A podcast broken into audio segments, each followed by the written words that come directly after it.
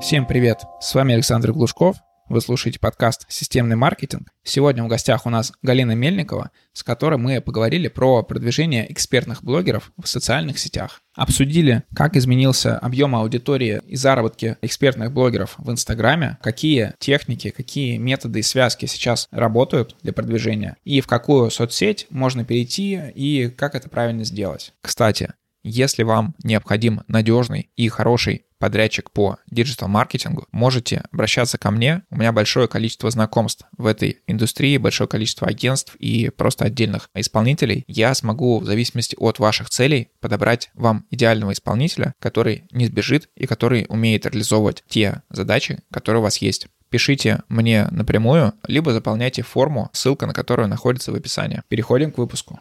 Галина, привет. Расскажи о себе, о той деятельности, которой ты занимаешься. Привет, привет. Ну, меня зовут Галина Мельникова. Я непосредственно занимаюсь продвижением блогеров и экспертов в Инстаграме и Телеграме. Ранее, до блокировки непосредственно самого Инстаграма и Фейсбука, у нас были продукты по таргету. Сейчас мы больше уходим на то, чтобы работать с экспертами, чтобы продвигать их, чтобы им помогать зарабатывать. Отлично. Вот этот экспертный рынок достаточно серьезно был развит в Инстаграме, то есть там практически по любой тематике, по которой ты захотел бы найти эксперта, всегда был кто-то в Инстаграме. Скажи, насколько за вот эту весну 2022 года, насколько снизилась аудитория, насколько вообще актуальны эксперты эксперту продвигаться в Инстаграме, или лучше как-то больше переходить в Телеграм или еще, может быть, какую-то площадку? Я скажу так, что те люди, кто и ранее находился в Инстаграме непосредственно и считал его именно какой-то точкой заработка своего, да, то для них ничего не изменилось. Да, возможно, доходы где-то просели, потому что в основном люди жили, там, например, продюсеры жили за счет э,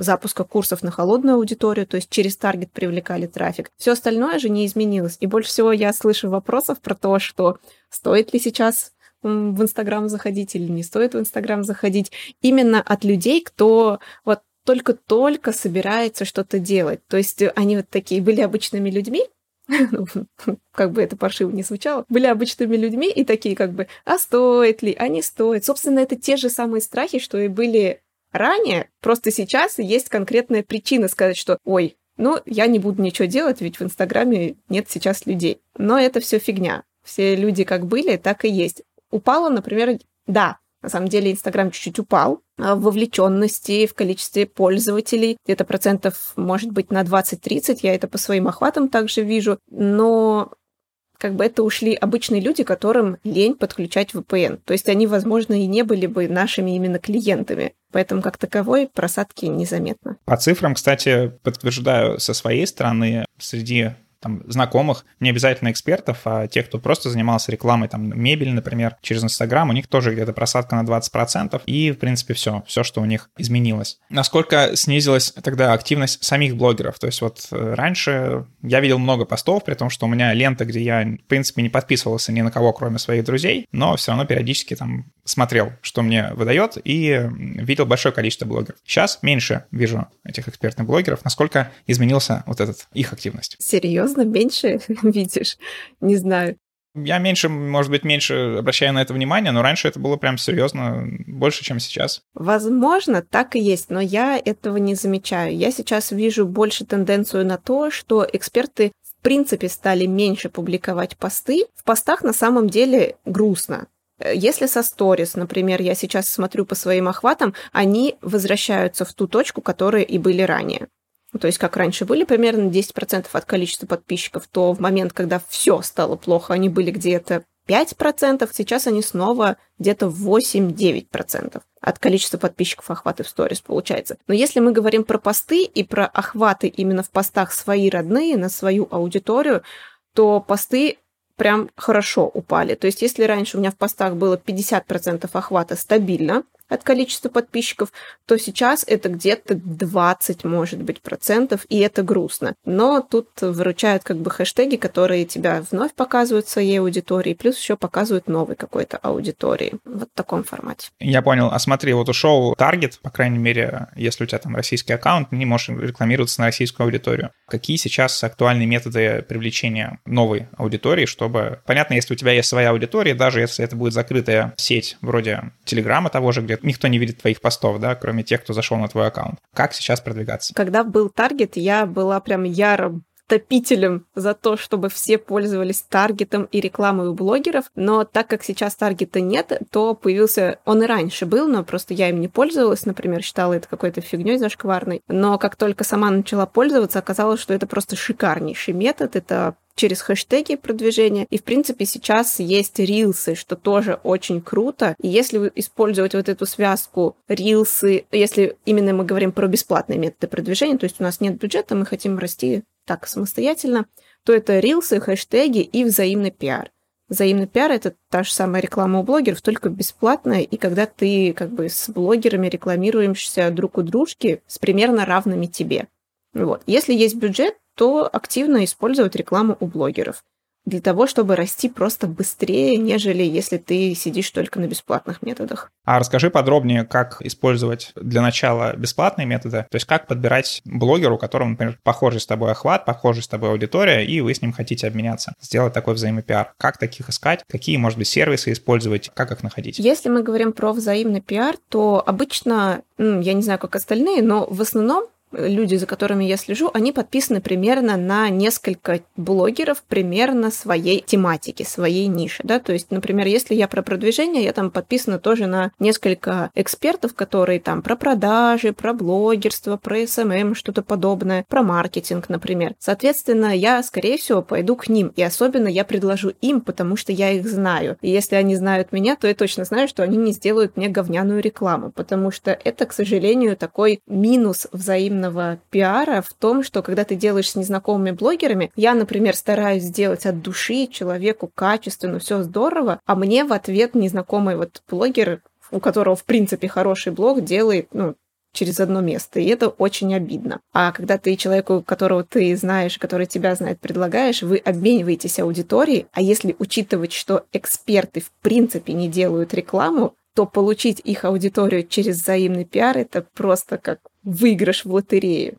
Потому что люди, которые подписаны на экспертов, на вес золота, потому что им интересна эта тема. И это здорово. Если же говорим прям конкретно про поиск, когда ты уже свои по своим друзьям походил, то мы идем уже в чаты, в Телеграм, например, да? Можно посмотреть, что там такое. По отзывам есть прям чаты в Телеграм, которые называются «Поиск взаимного пиара» или там «Взаимный пиар» зайти туда, поискать, полистать, посмотреть. Можно прям ввести запрос непосредственно, там я такой-то, такой-то блог. Плюс у меня есть пост в Инстаграме, где я говорю, там, ребята, вот у меня тут в комментариях поищите себе блогеров на взаимный пиар. И вот там люди пишут, у меня такие-то охваты, блог про то-то. Можно там посмотреть, там, по-моему, уже около 300 комментариев, можно как бы зайти, поискать также предложить какой-то свой непосредственно блог. Вот примерно такая схемка. А как искать тех, у кого ты можешь купить рекламу? Каких блогеров выбирать? То есть насколько у них должна быть больше аудитории? То есть, допустим, ставить критерий, что они должны там в 10 раз больше тебя быть? Или как? На самом деле это частый вопрос, да, ребят, которые не занимаются рекламой, но а, реклама у блогеров в том-то и хороша, что у тебя нет никакого критерия, во сколько раз должен быть блогер больше тебя. Он может быть такой же. Вообще в идеале, если только начинаешь делать рекламу, покупать именно непосредственно для себя, то выбирать блогеров, которые стоят недорого. То есть они хорошие, но у них, они не крупные, поэтому у них недорогая реклама там до 5000 рублей, допустим, для того, чтобы свой вот этот рекламный материал объездить, так сказать. Потому что если ты... У нас была такая ситуация, что одна клиентка заказала у нас рекламную подачу. У нас раньше была такая услуга. Мы ей написали рекламную подачу. У нас не было услуги тестирования. И она пошла и купила сразу дорогущие рекламы там за 50, за 80 тысяч рублей. И потом такая, ребята, у меня что-то тут подписчик по 200 рублей вышел. Но мы такие, ну, мы же как бы вам не тестировали рекламную подачу, надо было сначала пойти по маленьким блогерам, посмотреть, работает, не работает. Если не работает, вы бы пришли, мы бы там правки сделали бы, опять бы протестировались бы, и потом только, когда результат рекламы нас устраивает, допустим, подписчик в пределах нормы, это в пределах в зависимости от темы, на самом деле, но в пределах 40-50 рублей, если мы говорим про экспертные тематики, про денежные. И потом уже идти покупать дорогую рекламу там за 15, 20, 50 или даже 100 тысяч рублей и выше. Может, еще какие-то есть лайфхаки по тому, что сейчас вот прям самое горячее, что использовать? Какие-то, может быть, появились новые технологии, новые связки, новый вид э, гивов или что-то такое? В гивы нельзя ни в коем случае ходить, если у вас бложек, я не знаю, меньше 500 тысяч подписчиков. И плюс сейчас есть такая тенденция, тоже у меня последний пост в Инстаграме висит про то, что я вижу, как эксперты начинают делать батлы. Батл, оказывается, я думала, все об этом знают, но оказывается не знают. Батл — это когда два блогера договариваются там как бы за кулисами, да, все это происходит, договариваются о том, какой трешняк они будут творить. Например, один там говорит, вот иди на улицу какой-нибудь, я не знаю, проси милостыню или еще что-то подобное, да, другая говорит, там, сделай какой-нибудь пранк мужу или еще что-то. Вот, и так они делают примерно три различных вызова. И в один день это начинают снимать все. То есть одна снимает там вот там, например, Катя какая-нибудь, да, она сейчас будет там пранковать мужа, всякое такое. Соответственно, людям интересно, что она сделает, они идут, подписываются. Таким образом, с этих батлов экспертам приходят там по 20-50 тысяч человек. Если учитывать, что у экспертов очень часто аудитория до 100 тысяч подписчиков, и это там 30-40 тысяч человек, ну там 80 тысяч человек, и при этом у них активность и так небольшая, потому что часто есть такие эксперты, особенно которые раньше всегда сидели на холодном трафике, то есть они не особо были заинтересованы в ведении блога. Им и так аудитория приходила, постольку, поскольку они приходили на различные их программы, вебинары, и плавно они перетекали еще и в блог. И получается, эксперт не очень дружен с ведением блога да, он выпадает из него, у него не супер классный там визуал, не супер классный сам блог по себе, он не цепляет, и он сам по себе не хайповый человек. И тут мы видим, что просто он начинает там пранковать, еще что-то, к нему приходит аудитория, которая хочет хлеба и зрелищ, да, там блогер еще буквально недельку что-то там пытается повыжимать из себя потом после этого батла, и все. То есть это не его стезя, так сказать, он не такой. Да, есть блогеры, которые хайпуют, да, можно кучу таких, в принципе, блогеров назвать. Но если ты спокойный эксперт, то вот э, попробовать продвигаться через батл это то же самое, что сходить в гиф, потому что блог потом перестанет быть живым. Люди перестанут тебя смотреть за то, что они пришли на классного хайпового чувака, у которого постоянно какой-то движ идет. А ты оказался довольно-таки спокойным человеком. И потом активность в итоге проседает, там при 100 тысяч подписчиков будет ну, там 200-500 лайков, несчастных и 9 комментариев, можно просто блок в мусорку выкинуть, по сути. Поэтому гивы и батлы экспертам я не советую прямо от всей души. Тогда расскажи про тематики. Изменился ли как-то разброс тематик, по которым находится большое количество экспертов? Я думаю, естественно, немножко просели те, кто были экспертами там по таргетированной рекламе, по каким-то вот вещам, связанным как раз с Инстаграмом, с продажами в Инстаграмах. Расскажи. Имеешь в виду просели в денежном плане или... Нет, скорее по количеству блогеров там вот какие-то темы, например, сейчас стали там более горячие, а какие-то стали менее горячие, оттуда ушло много экспертов, потому что им сейчас это неинтересно. Я думаю, это в том числе в денежном плане, но как бы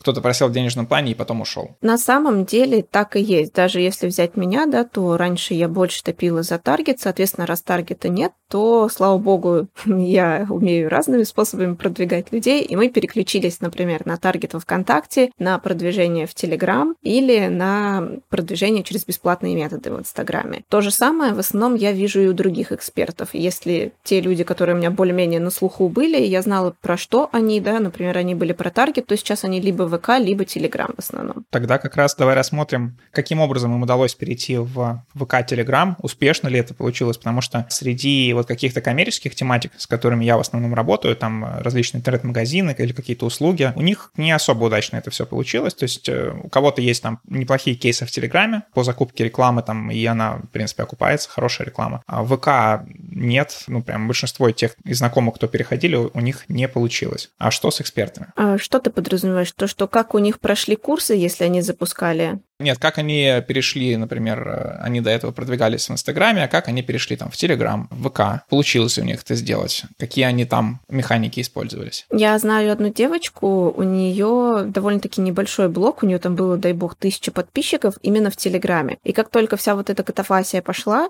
она начала публиковать довольно-таки интересный контент, она сама дизайнер. То есть она начала, если раньше она упаковывала там инстаграмы, курсы и прочее, то сейчас она там упакует сообщество ВКонтакте и прочее. Так как это довольно-таки популярно, ну, по крайней мере, было популярно, а, возможно, сейчас уже все упаковались, но тем не менее, у нее за месяц тогда на ее телеграм-канал пришло порядка 7 или 6 тысяч человек абсолютно бесплатно за счет того, что она делала классный контент. То есть люди советовали ее канал другим, пересылали, говорили, вот там переходи. То есть это тот момент, когда человек попал попал в струю, что ли, если так можно сказать, да, то есть было актуально и популярно, прям супер круто. Всем экспертам нужно было там собрать свое сообщество, и она тут такая, а вот. И ребята, которые хотели там, ну, выучиться на дизайнера, она такая, о, так вот же я могу быстренько научиться и пойти там денежек заработать, да, за счет того, что буду упаковывать сообщество других экспертов. Если же мы говорим про различные курсы, то, насколько я вижу, по откликам, по запросам, то популярен довольно-таки продвижение именно в Телеграме, потому что с ВК многие все равно такие типа, ой, ну что-то как-то не срослось, да, вроде сначала активно начали вести, потом что-то как-то поднадоело, непонятно, а вот с Телеграмом прям хорошо зашло, многие Туда блогеры перешли, до сих пор активно ведут и активно монетизируют. И там хорошие прогревы есть. Уже прям я даже видела курсы, которые только про то, как сделать воронку в Телеграме, продать там свой курс, это все. Поэтому, в общем, на телегу спрос хороший. И запуски тоже хорошие. А ты занимаешься телегой тоже? Да, да конечно. А можешь рассказать какие-то методы продвижения экспертов в Телеграме? Ну, самый популярный, соответственно, и самый рабочий – это в основном закупка рекламы платная, потому что в Телеграме нет вот этого интересного, да, когда тебя там само сообщество, так сказать, рекомендует. Поэтому здесь самый рабочий метод – это именно закупка рекламы. Если же мы говорим про закупку рекламы, то очень крутой метод, всем советую, собственно, не то чтобы я бы всем советовала, все им и пользуются. Это за счет того, что до так сказать, блогерского захода в Телеграм, самого такого массового, да, там в основном сидели ребята, которые активно и до этого продвигали Телеграм-каналы, но они были не личные. То есть я как блогер, у меня личный телеграм-канал, да. Если же мы говорим про другие какие-то телеграм-каналы, то там они не личные, потому что там в основном контент без э, участия человека, персоны именно какой-то. И эти телеграм-каналы, они активно закупали рекламу уже давным-давно. И за счет того, что они ее активно закупали, вся их база рекламы есть э, на двух сайтах, Тегостат и Телеметр. И можно найти, например, я не знаю, 10 таких каналов, в которых есть твоя целевая аудитория. То есть это канал-конкурент. Посмотреть, у кого канал-конкурент рекламируется, в телеметре, в Тегостате все прекрасно видно. Там видно, с каким рекламным постом они ходят, в каких каналах они рекламировались, сколько к ним пришло подписчиков на канал. Там. То есть все, все, все, все абсолютно видно. И можно просто пойти в эти каналы, но при этом учитываем, да, нельзя пойти сразу в этот же месяц после этого канала, потому что если вы оба, например, про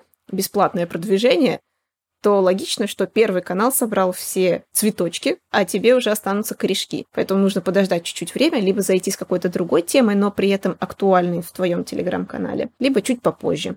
И все. Почему это выгодно? Потому что уже опытные администраторы набили шишки на некачественных каналах, и ты можешь просто не попасть на различных мошенников, на накрученные каналы и просто пойти по тем, кто хорошенький. Классный способ. А скажи по поводу ведения контента в Телеграме, потому что во время вот этого массового исхода всех из Инстаграма в Телеграм многие продолжили применять те же механики, которые они любили в Инстаграме. То есть это аналог сторис, это кружочки, какой-то похожий контент только с фотографией маленького количества текста. А при том аудитория в Телеграме больше любит такой текстовый контент и больше вовлечения в такие посты. А какие сейчас на текущий момент ты могла бы дать советы экспертам, которые ведут свой блог в Телеграме. Я полностью согласна с тобой, что в основном в Телеграме люди читают. Если мы говорим, например, про молодых блогеров, там, тиктокеров, да, которые вот такие ребята на движе, да, на хайпе и прочее, то они могут абсолютно любой контент транслировать, там, хоть кучу этих кругляшочков записывать. Я такое не люблю, я такое не смотрю, старое, наверное, уже просто. Но, тем не менее, есть еще такой слух, ну, не слух, а даже практика, что в день в Телеграме можно выкладывать примерно до 6 или 8 сообщений. Честно, я вот сколько была подписана на блогеров, на экспертов блогеров, которые выкладывали 6-8 сообщений, нафиг замьютила их все каналы, потому что достали уже. Каждый день видеть их по 6-8 сообщений я не готова, потому что я смотрю абсолютно все уведомления. И обычные люди смотрят тоже все, скорее всего, уведомления, по крайней мере, того, что им интересно. То есть, если блогеры, там, до некоторых блогеров не дописаться в Телеграме, потому что они их просто уже не читают вообще, то я, например, смотрю все. И Я вообще не поддерживаю вот эту тенденцию, что нужно выкладывать много сообщений в день. Я за то, чтобы там хотя бы один пост в день или вообще пост раз в два дня будет замечательно. Можно даже посмотреть, если человек, эксперт особенно, выкладывает по 6-8 сообщений в день, то насколько у него падает вовлеченность. То есть раньше у него, например, была вовлеченность или количество людей, которые не замьютили его там примерно 40%, то теперь у него там а 15-20. Да, этот показатель тоже хороший, но он ведь все равно упал. А раньше-то тебя как бы смотрела и видела гораздо больше людей. В общем, Здесь кто как стратегию выбирает. Некоторые эксперты, они прям до последнего топят и публикуют кучу сообщений для того, чтобы хорошенько продать.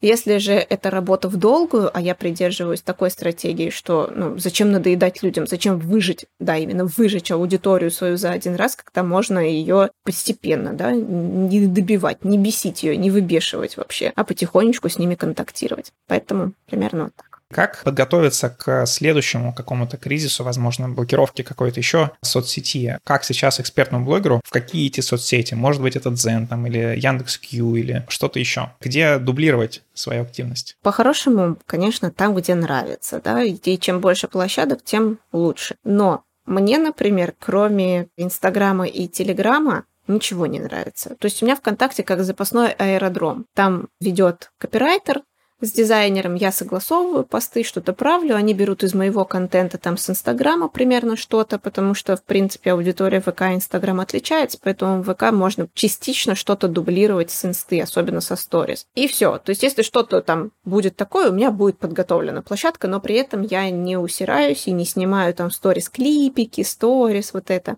Поэтому я советую именно прокачивать телегу. Если есть время, возможности, ресурсы, то можно зайти еще в Яндекс.Дзен. Хуже не будет это точно. Сейчас, возможно, видел просто на всех билбордах города какая-то социальная сеть, Япа, что ли, или Яп, или Ярус. В общем, что-то подобное, такая зеленовато-черного цвета. Я еще не скачивала, и, честно говоря, это замечательно, что ребята пробуют, как бы я поддерживаю максимально, тем более у них такая классная рекламная кампания везде. Я даже в телеграм-каналах, которые активно читаю, видела их рекламу там. Но после Росграма, у меня и к Росграмму были такие как бы сомнения. А после того, как они собрали кучу контактных данных, а потом такие, ой, что-то нет, что-то у нас не получилось, ребята, мы не запустились. В общем, не очень отношения потому что Инстаграм развивается со скольки уже лет? С 12 или с какого? С 13 года. То есть Где-то так, да. на протяжении 10 лет, и мы постоянно получаем уведомления, ну, какие-то обновления, да у нас что-то ломается, что-то восстанавливается. То есть это довольно-таки сложно. И сделать идентичную социальную сеть ТикТоку или тому же самому Инстаграму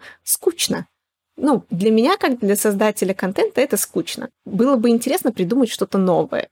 Вот, чтобы ты такой, вау, а там ну, то есть почему зашел ТикТок? Потому что это было что-то новое, потому что в ВКонтакте не было такой функции, там, где снимать короткие видео или еще что-то, да, вот ТикТок именно зашел вот с этой плюхой. И сейчас просто сделать кучу аналогов Инстаграма и ТикТока по мне такое себе. Возможно, но посмотрим, что будет дальше, потому что, например, когда появился Инстаграм, я подумал, как бы, зачем отдельная соцсеть, где ты выкладываешь фотографии, когда есть уже соцсети, где ты выкладываешь и контент, и фотографии, и для меня было непонятно. И я думал, что это тоже какая-то временная история, история. Оказалась эта история такая очень долгоиграющая. Галина, спасибо тебе за выпуск, было очень интересно. Напоследок дай какие-то советы начинающим экспертным блогерам. Может, развей их вот это вот возражение, то, что, ну, чего ж я пойду туда, в заблокированную соцсеть, где нет рекламы, я лучше еще подожду. Вот, как-то, может быть, стимулируй их к тому, чтобы заняться своей деятельностью. Паршивый из меня мотиватор, на самом деле. Но я обычно всегда в лоб говорю, почему вот можно просто представить себе, да, вот сейчас ты такой думаешь, м-м, там заблокировано, тут что-то вроде как страшно, не получается, что-то сомневаешься. Потом проходит пять лет, а ты находишься в той же точке. В итоге за эти пять лет ты мог стать профессионалом. Например, вот у меня в этом году пять лет, как я занимаюсь продвижением в Инстаграме. Я довольно-таки, вот у меня все есть, да, дом, квартира, все это заработано буквально с Инстаграма непосредственно. Он дал мне все, все эти ресурсы. И если бы я ни черта бы не делала, то вот спустя пять лет так бы сидела бы в своей бы студии, да, и все говорила бы, вот, страшно, все заблокируется. В общем, надо просто двигаться вперед и не искать кучу отмазок. Вот, я надеюсь, ребята не обидятся на меня за такой не особо мотивирующий пинок. Всем спасибо за внимание. Задать вопрос Галине вы можете по ссылке в описании, а вас я попрошу подписаться на мой подкаст в том сервисе, где вы его слушаете. Спасибо. Еще раз напоминаю, что если вам необходим подрядчик по любой из услуг, связанных с диджитал-маркетингом, в том числе контекстная реклама, SEO, стратегия, медийная реклама, ASO, оптимизация и так далее, можете писать мне, я подберу вам подрядчика.